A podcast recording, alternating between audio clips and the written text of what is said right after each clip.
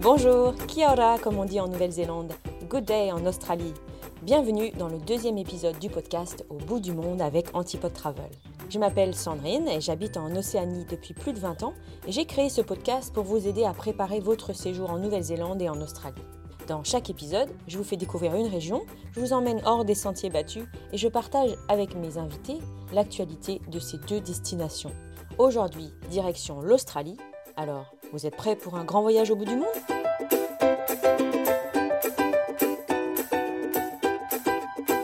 Dans cet épisode, je vous emmène dans la région du Top End, tout au nord de l'Australie, où j'ai rencontré Sébastien, qui organise des tours en français dans la région. Il guide notamment notre circuit de trois jours dans le parc national de Litchfield, où vous vous déplacez à pied, mais aussi dans les rivières. Et promis, il n'y a pas de crocodile. L'Australie, c'est environ la taille de l'Europe, donc il faut tenir compte des saisons quand on prépare son voyage. Je vous donnerai des conseils pour bien choisir les régions à visiter en fonction de vos dates de voyage. Comme dans chaque épisode, Johan, guide photographe et cofondateur d'Antipode Travel, vous fait découvrir un animal natif.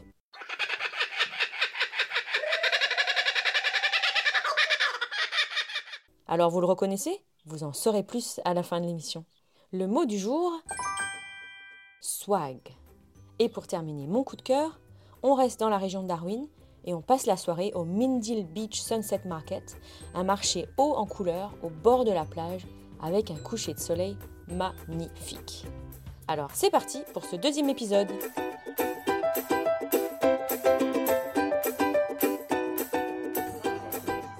Bonjour Sébastien. Bonjour Sandrine. Bah, écoute, euh, on est là dans un café au Jardin botanique de Darwin. Et euh, c'est la première fois qu'on fait connaissance. C'est un jardin botanique qui a l'air magnifique et luxuriant. Ah, c'est magnifique ici. Vous pouvez vous promener pendant des, euh, des heures entières, découvrir la, la, flore tropicale hein, d'Australie, des territoires du Nord et des autres pays, dans l'Indonésie. Et dans l'Indonésie. Ouais, on n'est pas très loin de l'Indonésie hein, quand on est à Darwin. Hein. on est plus proche de l'Indonésie que, que de Sydney euh, Quand on est à Darwin, on est plus proche de Bali que de Alice Springs, qui est la deuxième plus grande ville des territoires du Nord. C'est vrai que c'est vraiment tout, tout au nord. Hein, on est totalement isolé. Et ça fait combien de temps que tu habites ici? Moi, j'habite ici depuis 2015, mais je suis venu pour la première fois en 1998, à l'époque où je traversais l'Australie à vélo. À vélo Ça date, mais à cette époque-là, je passais mon temps sur des vélos, à traverser l'Amérique du Nord, la France, l'Alaska, jusqu'à l'Australie que j'ai traversé cinq fois. Et au cours du troisième ou quatrième voyage, je me suis arrêté pour un mois à Darwin. Et de façon assez surprenante, je n'ai pas aimé. Souvent, quand les gens me disaient alors euh, où est-ce que tu voudras habiter plus tard, euh, si tu restes en Australie, je disais je ne sais pas où je, vais habiter, mais je sais où je ne veux pas habiter. Ah oui, où Je disais toujours à Darwin. Je refuse, je déteste cette ville. Alors que maintenant, pour moi, Darwin, c'est la ville idéale. J'adore cette ville. Euh, c'est encore l'Australie telle que je l'ai connue dans les années 90, c'est-à-dire très easy-going, où euh, on ne vous demande pas des papiers à tout bout de, champ, où euh, la police n'est pas à vous contrôler, contrôler la vitesse sans cesse, où les choses sont assez faciles, les gens sont souriants, on a un petit côté vacances, on a tous les avantages des grandes villes, les avantages des petites villes, un certain anonymat que j'aime bien en tant qu'ancien parisien, c'est quelque chose dont j'ai besoin. Mais en même temps, on peut quand même rencontrer des copains au supermarché ou dans une petite fête. Et euh, ah, c'est une ville merveilleuse il fait tout le temps beau, sauf quand il pleut. Alors c'est vrai que le climat est un peu euh, particulier hein, à Darwin puisqu'il y a plusieurs saisons, mais en tout cas une saison sèche et une saison humide. On peut dire que la, meilleure période pour visiter Darwin, c'est euh, quand pour toi? Bah, C'est un petit peu comme en France. on, a les, on a les mêmes saisons, touristique. C'est-à-dire que la meilleure période pour venir à Darwin, à mon avis, c'est le mois d'avril. Juste à la fin de la saison des pluies, quand tout est luxuriant, quand il y a encore euh, tout est encore vert, les, euh, waterfalls, les cascades cool, les bassins sont l'eau dans les bassins est encore turquoise, il n'y a pas trop de touristes, il commence à faire moins chaud dans la journée, les nuits sont un petit peu plus fraîches, on dort bien. C'est un moment pour moi très agréable. J'adore le mois, le mois d'avril. Je dirais que le mois de mai, c'est un petit peu pareil, mais peut-être plus agréable pour des Européens, pour des gens qui sont un petit peu moins habitués aux grosses chaleurs. Mai, juin, après juillet, août, c'est un petit peu comme l'été en France. Là, c'est la grosse saison touristique dans le nord de l'Australie. Et euh, après, ça commence à se gâter dès le mois de septembre. Il recommence à faire un petit peu très humide, ça peut être très désagréable. Et au mois de novembre, c'est ce qu'on appelle le build-up. À ce moment-là, on se retrouve avec une saison où il fait très chaud, il y a très peu de nuages et euh, une humidité maximale de 100%. de 100%. C'est un moment où on déteste ses voisins, où on divorce, ça se finit très très mal. Voilà. C'est un bon résumé. Donc venez entre avril et on va dire septembre. Voilà. C'est ça. Si vous voulez découvrir le bush, moi je conseille le mois d'avril.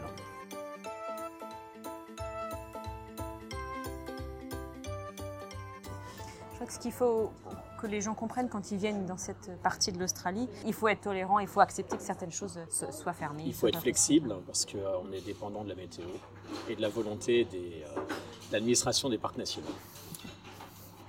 Alors, Les respects. Hein. oui, ils font un travail quand même incroyable ah, pour maintenir les parcs. Ils sont fantastiques.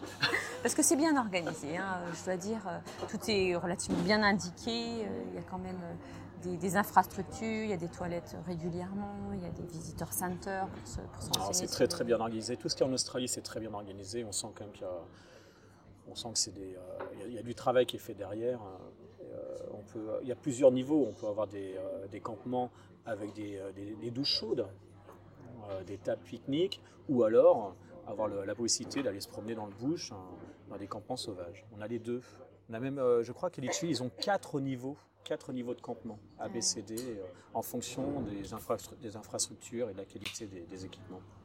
Alors justement, Litchfield National Park, c'est là où tu emmènes tes clients avec donc ta société qui s'appelle No Trace. Euh, et donc tu organises des tours euh, en majorité dans le parc national de Litchfield qui se trouve à une heure et demie euh, de Darwin. Voilà, c'est le, le, grand parc national le plus proche de Darwin. Donc son accès est très facile puisqu'on a la Stuart Highway qui, qui, passe à côté, une petite route qui nous mène à Litchfield National Park. On a même deux routes maintenant pour y aller. Ce qui, sont goudronnées les deux. Hein très très rare en Australie. Généralement c'est un seul itinéraire.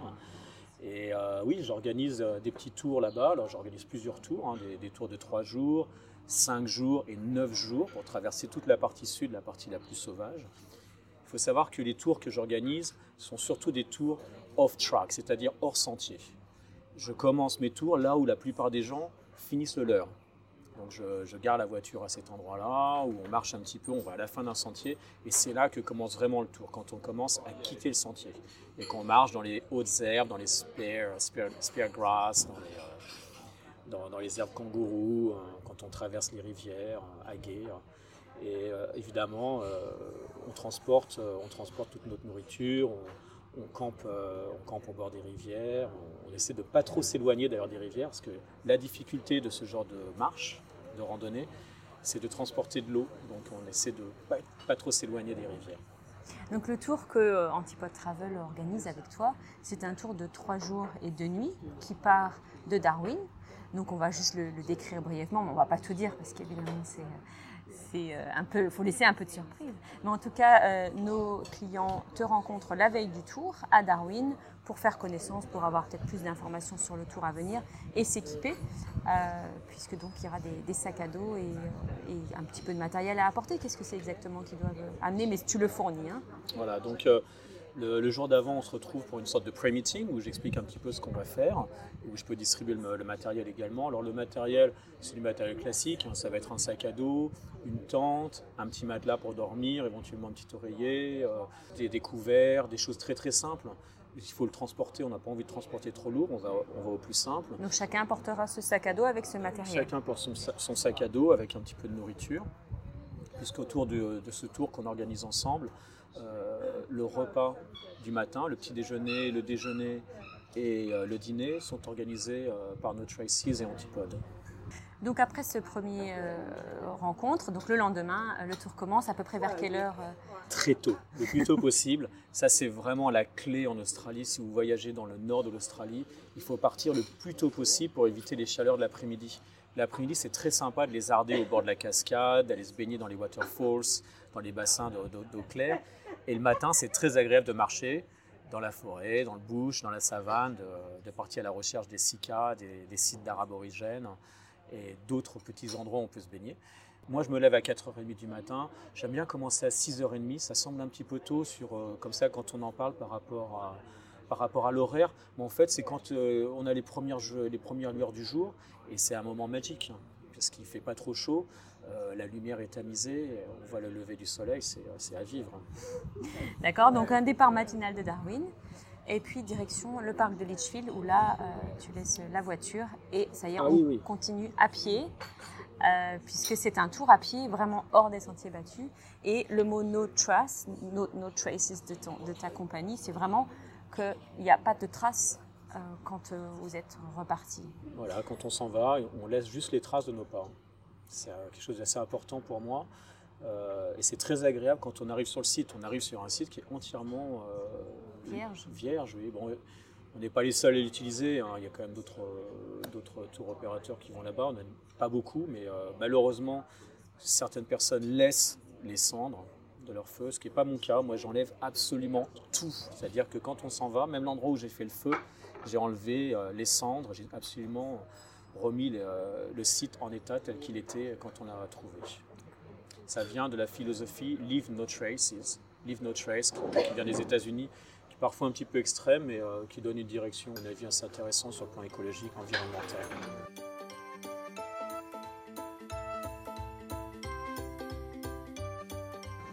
Alors, qu'est-ce qu'on peut voir pendant ces, trois jours dans le parc de Litchfield? Est-ce que tu peux nous décrire un peu une, allez, une des journées, on va dire? Alors, je vais décrire la deuxième journée, qui est euh, la journée euh, complète dans le, dans le, parc national. Donc, ça va être une journée, on va se lever donc à 6h30, enfin non, plutôt même, on va partir à 6h30 avec les petits sacs à dos. C'est juste des petits, des, petits sacs pour emporter, où on va mettre notre, euh, notre appareil photo, la crème solaire, euh, le déjeuner. Et on va partir dans la savane, explorer la savane, chercher des, euh, regarder la flore, explorer, explorer les, rochers, chercher des sites d'art aborigènes. Il y en a quelques-uns. Il n'y en a pas beaucoup, mais il y en a quelques-uns, assez intéressants. Et on va faire ça toute la matinée, se promener comme ça, off-track, hors sentier, euh, un petit peu euh, en, suivant notre instinct, nos envies, jusqu'à une petite rivière qu'on descendra. Et quand on arrivera à l'embouchure de cette petite rivière, de ce petit side creek, on sera dans une plus grosse rivière qui, elle, nous ramènera au camp. Et pour retourner au camp pendant l'après-midi, au lieu de marcher sur les, euh, sur les hauteurs d'une gorge, ce qu'on va faire, on va mettre notre petit sac à dos dans des sacs étanches. On va mettre les sacs étanches dans l'eau et on va nager avec les sacs étanches qui seront attachés derrière nous. Comme ça, on n'aura même pas besoin de pousser le sac étanche et on rentrera au camp en nageant. Il y a quatre gorges à faire comme ça à la, suite. Et euh, c'est assez magique. Le but de cette randonnée, c'est de découvrir l'Australie d'une façon assez, naturelle, assez pure, hors des sentiers battus, hors sentiers, euh, qui puisse un petit peu l'Australie telle que vous pouvez la voir dans les reportages. Et quand vous venez en Australie, souvent cette Australie-là, vous ne pouvez pas la voir parce qu'il y a trop de touristes autour de vous, c'est des, sites qui sont trop touristiques. Alors que là, sur un tour tel que le mien, oh, on est peinard, il n'y a, que nous. Et on est vraiment dans la nature, il n'y a pas de sentier, on revient à la nage. Et euh, le soir, quand on arrive au camp, et euh, eh ben moi je prépare le dîner pendant que vous allez vous baigner. ça me va très très bien ça Sébastien. Mais dis-moi, quand on s'approche des rivières, ici, il y a des panneaux partout. Attention aux crocodiles. Je peux en attester, on en a vu. Mais là, tu nous fais nager dans des rivières où il y a. T'es sûr qu'il n'y a pas de crocodiles? Oui, alors j'en suis sûr pour deux raisons. La première, c'est que les rangers viennent vérifier en bas de General Falls euh, s'il y a des crocodiles ou pas. Il peut y en avoir pendant la saison humide. Mais nous, on va sur les hauteurs de General Falls, c'est-à-dire à 50 mètres au-dessus. Et ça crée une barrière naturelle qui fait que les crocodiles, même s'ils venaient là, et ils viennent très rarement dans cet endroit-là, mais s'ils venaient là, ils ne pourraient pas aller plus loin. C'est-à-dire que là où nous, on va aller voyager, aller visiter, nager et camper, c'est sûr à 100% qu'il n'y a pas de crocodiles. Bon, bah alors je viens. bah, tu es la bienvenue. Sébastien, tes, tours s'adressent à des francophones, à des Français qui euh, aiment bien manger. Donc je pense qu'ils veulent être rassurés sur ce qu'ils vont manger pendant ces trois jours. Est-ce que tu peux nous donner un petit peu... Euh, Mais même les Australiens aiment bien manger. Hein. Et ils adorent, ils adorent mes repas avec, euh, une petite touche euh, française. Donc je, fais un, je fais un repas complet pour le dîner. C'est-à-dire entrée, plat, dessert, exactement comme on m'a dit de le faire à l'UNESCO. Et euh, l'entrée, euh, bon, bah, c'est c'est du classique hein, quand même, c'est des, euh, c'est du hummus, c'est c'est des soupes, des soupes qui sont excellentes, paraît-il. hein. Pour le, le plat principal, qu'est-ce que ça va être Alors par pour le plat principal, bah, ça va être essentiellement des pâtes, du riz, du couscous, euh, du bourloug, euh, qu'est-ce que je fais d'autre De la purée. Et tout ça, c'est agrémenté de légumes. Alors je sécher, sécher tous mes légumes avant la saison, pendant la saison humide, donc avant la saison sèche. Les déshydrates Je les déshydrate totalement et je les ré- réhydrate au moment de la cuisson. Donc on peut avoir 2, 3, 4, 5 légumes et toujours avoir euh, cette source de, de minéraux et de vitamines. Et tu as mentionné un dessert, tu arrives à faire un dessert là au milieu du parc de Je fais même des desserts. Alors les desserts, ce sont des mousses au chocolat, des flans, du riz, du, euh, du black rice, du riz noir, du tapioca. Et tout ça, c'est à nouveau agrémenté. Mais Cette fois-ci, non pas de légumes, mais de mangue, de bananes, de, de fruits tropicaux que j'ai séchés euh, à la période où je les ai achetés euh, au marché de Rapid Creek, qui est juste à côté d'ici d'ailleurs. Je crois bientôt il y aura un restaurant à ouvrir, hein, c'est sûr. Bush Restaurant. hein.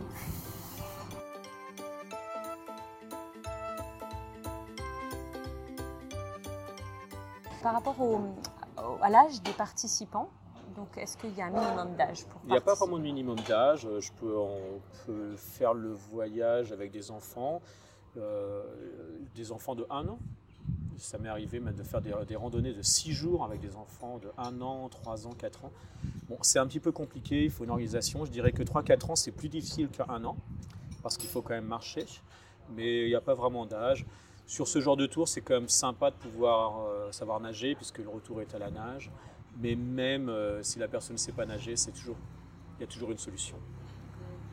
Et les, euh, la difficulté des marches, parce qu'on marche pendant ces trois jours, combien de kilomètres à peu près et quel est le niveau physique qui est demandé? Je dirais que le deuxième jour, le premier jour, il y a 3 km, dont 2 sur, deux sur un sentier. euh, Donc c'est bon, là, c'est facile parce que le début, le début pour aller à General Falls, c'est un sentier. Ensuite, on le quitte hein, pour aller euh, off-track.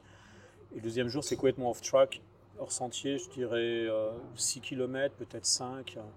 C'est pas énorme, c'est relativement plat si on prend l'itinéraire que, que j'aime suivre. Donc physiquement, c'est abordable pour toute personne assez active. Oui, ça l'est. Pour moi je, moi, je vois ce tour comme une introduction.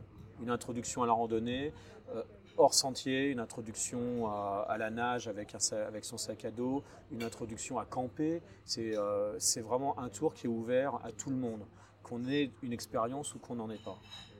Et euh, si, si jamais ça ne vous plaisait pas, si les gens ne sont pas tellement intéressés, ils peuvent parfois simplement dire bah, Sébastien, moi je suis très content sur ce campement, euh, je vous laisse partir, faire votre petite balade, et je vais rester au bord de la cascade à lézarder et à me baigner dans les bassins euh, au-dessus et en dessous de la cascade, euh, où il n'y a toujours pas de crocodile, hein, de crocodile euh, des deux côtés, et, euh, et en profiter. Et euh, profiter. oui, parce que les deux nuits sont au même endroit. Les deux nuits sont au même endroit. Donc il n'y a pas à se déplacer trop au niveau du Voilà. campement. Tout est fait pour que ça soit tranquille. Très bien. Eh bien, écoute, ça me donne vraiment envie. Donc, je te dis euh, à très bientôt pour faire cette excursion. Et si vous souhaitez euh, eh bien, partir avec Sébastien, euh, bah, contactez-nous, bien sûr. Et puis, pour, on peut aussi faire d'autres durées et d'autres lieux, puisque tu commences aussi à, à guider dans le parc de Kakadou. Je vais à Kakadu National Park, euh, je, vais- je guide aussi dans le Kimberley, qui est la région, qui est une région absolument euh, extraordinaire dans- en Australie au nord-ouest. Et je vais dans les parcs nationaux les plus isolés euh, du Kimberley.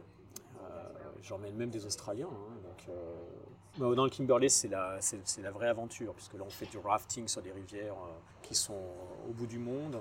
On fait des randonnées euh, qui sont à peu près du même acabit où on est totalement indépendant pendant une semaine, voire deux semaines. On ne rencontre personne, on, voyage, euh, donc on voyage à pied, on, est tout le temps hors sentier euh, et on, va, on se déplace de, de cascade en, bassin, en site d'art aborigène, en cascade, en campement. C'est euh, c'est une expérience. euh, j'aime pas, j'aime pas trop le mot aventure parce qu'il est souvent galvaudé. Maintenant, tout le monde fait de l'aventure dès qu'il met le nez dehors. Mais peut-être que le mot aventure dans, pour, décrire, pour- pour ces, euh, ces- ces expéditions euh, pourrait à peu près s'appliquer.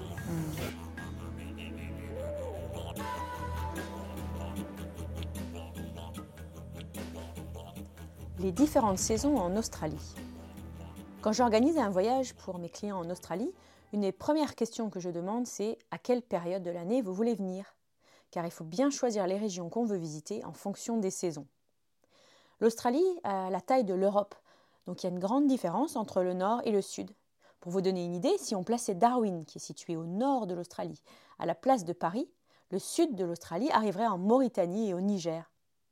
Et de même, si on plaçait Perth, qui se trouve tout à l'ouest de l'Australie, si on le plaçait à la pointe de la Bretagne, Sydney se situerait alors au-delà de l'Ukraine. C'est vous dire combien le pays est immense.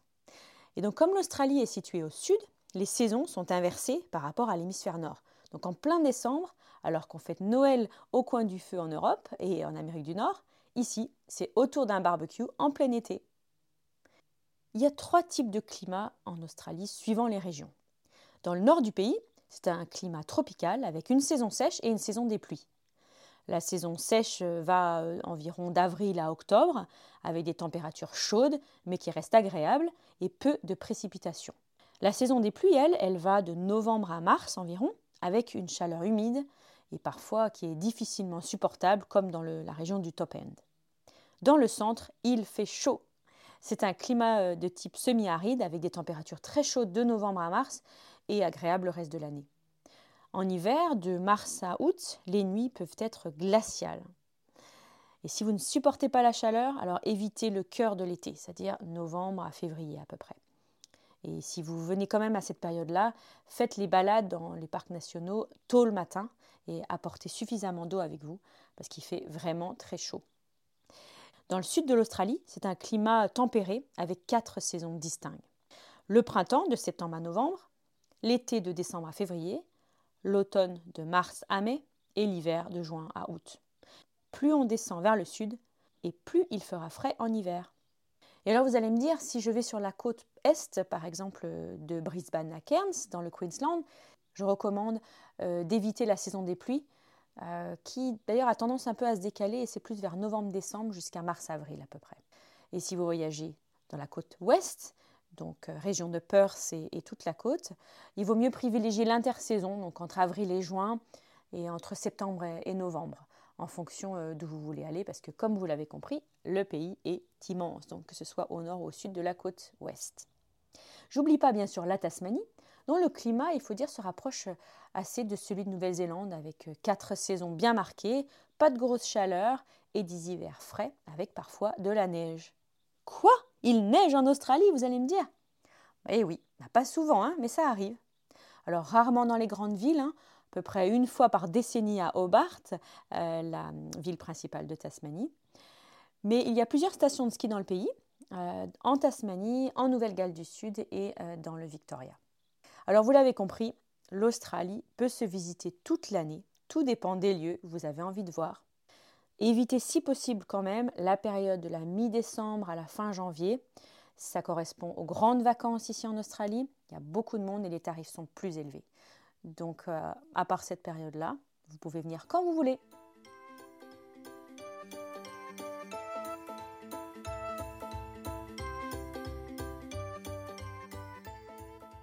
Bonjour Johan. Bonjour. Ben, merci d'être à nouveau euh, mon invité euh, dans cet épisode consacré à l'Australie et tu vas nous parler d'un animal natif de cette destination.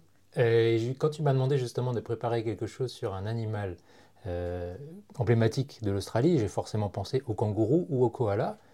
Et puis m'est venue l'idée d'en faire un autre, qui est peut-être un petit peu moins connu, mais qui est quand même très intéressant, c'est le Laughing Kookaburra.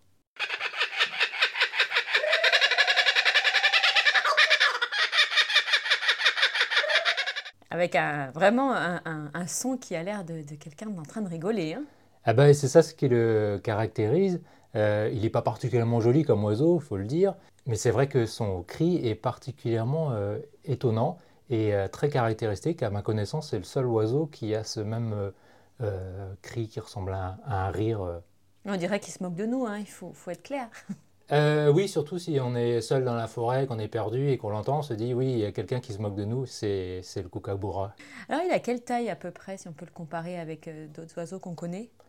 Euh, Le kookaburra, en fait, c'est un oiseau de la famille des martins pêcheurs ou martins chasseurs, en fait. il y a en Europe, hein, le martin pêcheur d'Europe. Il est deux, trois fois plus grand que le martin pêcheur en Europe. Et lui, c'est n'est pas un oiseau qui va tellement pêcher, mais plutôt chasser. Il va se nourrir de, de petits lézards, de petits mammifères et même de serpents. Et on l'appelle donc un martin chasseur. Son nom français d'ailleurs, c'est le martin chasseur géant parce qu'il est quand même assez, assez, gros. Hein. Il fait à peu près 40 cm quoi, comme, comme longueur. Et comme tous les martins pêcheurs et chasseurs, euh, ils, sont, ils, ont aussi une, morphologie assez drôle parce qu'ils ont un bec assez démesuré, une petite tête et un corps euh, qui semble être euh, parattaché par un, par un cou. Alors on a l'impression qu'ils vont perdre l'équilibre. Quand ils se posent sur une branche, on a l'impression qu'ils vont, ils vont tomber bec, bec en avant. Et le kookaburra n'échappe pas à la règle, il a vraiment, vraiment un très gros bec pour, pour chasser. Et on en trouve dans toute l'Australie?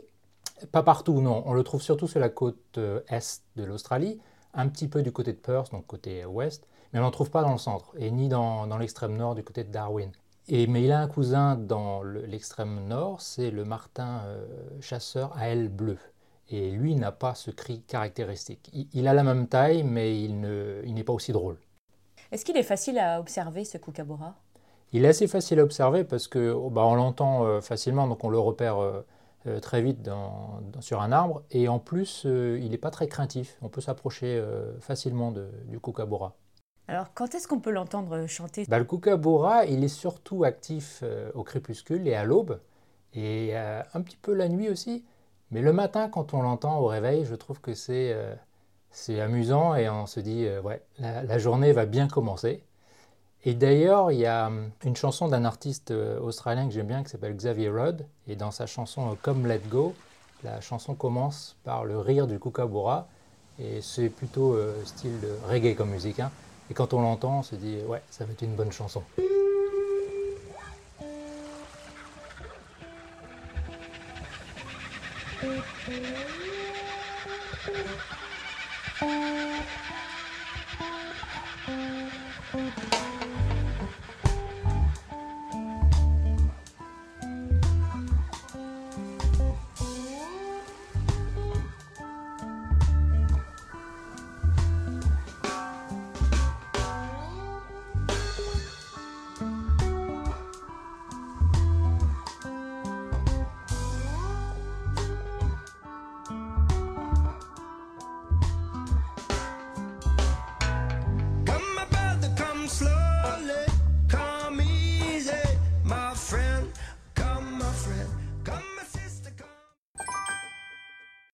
Swag.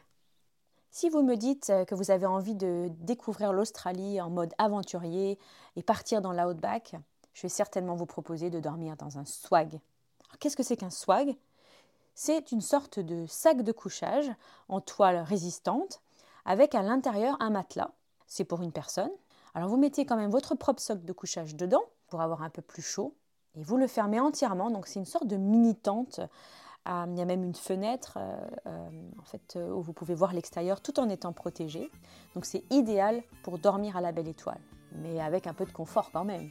Et au réveil, il vous suffit de rouler ce swag et de le ranger dans votre véhicule. Donc c'est très pratique, beaucoup plus facile et rapide à monter qu'une tente, et c'est moins encombrant.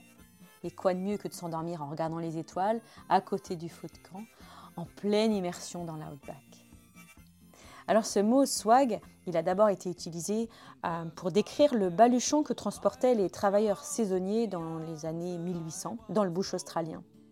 Donc ces personnes se déplaçaient euh, à pied sur de longues distances, ils n'avaient pas de véhicule pour transporter une tente et euh, ils dormaient où ils trouvaient du travail. Ils n'avaient qu'une couverture et quelques affaires. Donc après avoir dormi sur leur couverture, ils enroulaient leurs affaires dans la couverture et la couverture, euh, il la mettait sur le dos, une sorte de baluchon, et c'est ça qu'on appelle un swag. With my swag upon my shoulder, black Billy in my hand. I'll travel the bushes of Australia like a true born native man. Mon coup de cœur pour cet épisode, c'est le Mindil Beach Sunset Market à Darwin. J'ai eu l'occasion d'y aller en mai dernier en famille et je me suis régalée. Un peu d'histoire. Euh, au milieu des années 80, six entrepreneurs ont eu l'idée de ramener à Darwin un peu des saveurs des marchés de nuit d'Asie. Il faut dire que Darwin se trouve qu'à seulement 1800 km de Bali en Indonésie. Pour comparer, Cairns, c'est 2800 km en voiture et Sydney, 3100 km. Donc c'est vrai que l'Asie est vraiment très proche euh, de Darwin. Quelques échoppes euh, d'un premier marché se sont installées dans le centre-ville, mais les commerçants n'ont pas vu ça d'un bon oeil. Du coup, les organisateurs ont emménagé sous les cocotiers de la réserve de Mindil Beach. Et aujourd'hui, le Mindil Beach Sunset Market est un des lieux emblématiques de Darwin et du Top End. Vraiment à ne pas manquer lorsque vous séjournez dans la région. Alors attention, il est ouvert seulement les jeudis et dimanches et uniquement pendant la saison sèche d'avril à octobre. Il est à hum, à peu près 3 km du centre-ville, donc c'est très facile d'y aller à pied si euh, vous logez euh, au centre. Et si vous venez en voiture, il y a un parking gratuit à l'entrée. Je vous conseille euh, d'y aller vers 17h et de commencer à vous balader tranquillement au milieu des stands. Il y a à peu près 200 stands dans une allée ombragée juste à côté de la plage ambiance multiculturelle et très relaxe assurée, ce qui résume d'ailleurs tout à fait la vie à Darwin. Il y a des stands de nourriture internationale, il paraît qu'on trouve le meilleur laksa de la ville. Laissez-vous aussi tenter par du poulpe mariné au charbon de bois. Mmh. Vous trouverez aussi des stands d'artisanat, notamment aborigènes, ainsi que des bijoux et des vêtements. Il y a même des lassos et des chapeaux de stockmen, les cow-boys d'Australie. On a d'ailleurs vu une démonstration de l'assaut impressionnant. Et après manger, vers 18h, 18h30, vient le moment d'aller sur la plage, donc juste à côté, pour admirer le coucher du soleil. Tout le monde se retrouve là, sur le sable, avec un verre à la main, pour admirer le cercle de feu qui disparaît derrière l'horizon et la mer de Timor. Il est aussi possible d'ailleurs de faire une croisière, si ça vous dit. Une fois la nuit tombée, vous pouvez encore profiter du marché, écouter de la musique et profiter des artistes de rue. Ah, vous l'avez compris, c'est un vrai coup de cœur que j'ai eu récemment et vraiment c'est à découvrir en amoureux ou en famille pour tous les âges. C'est une bonne façon de commencer ou de terminer votre séjour dans la région de Darwin.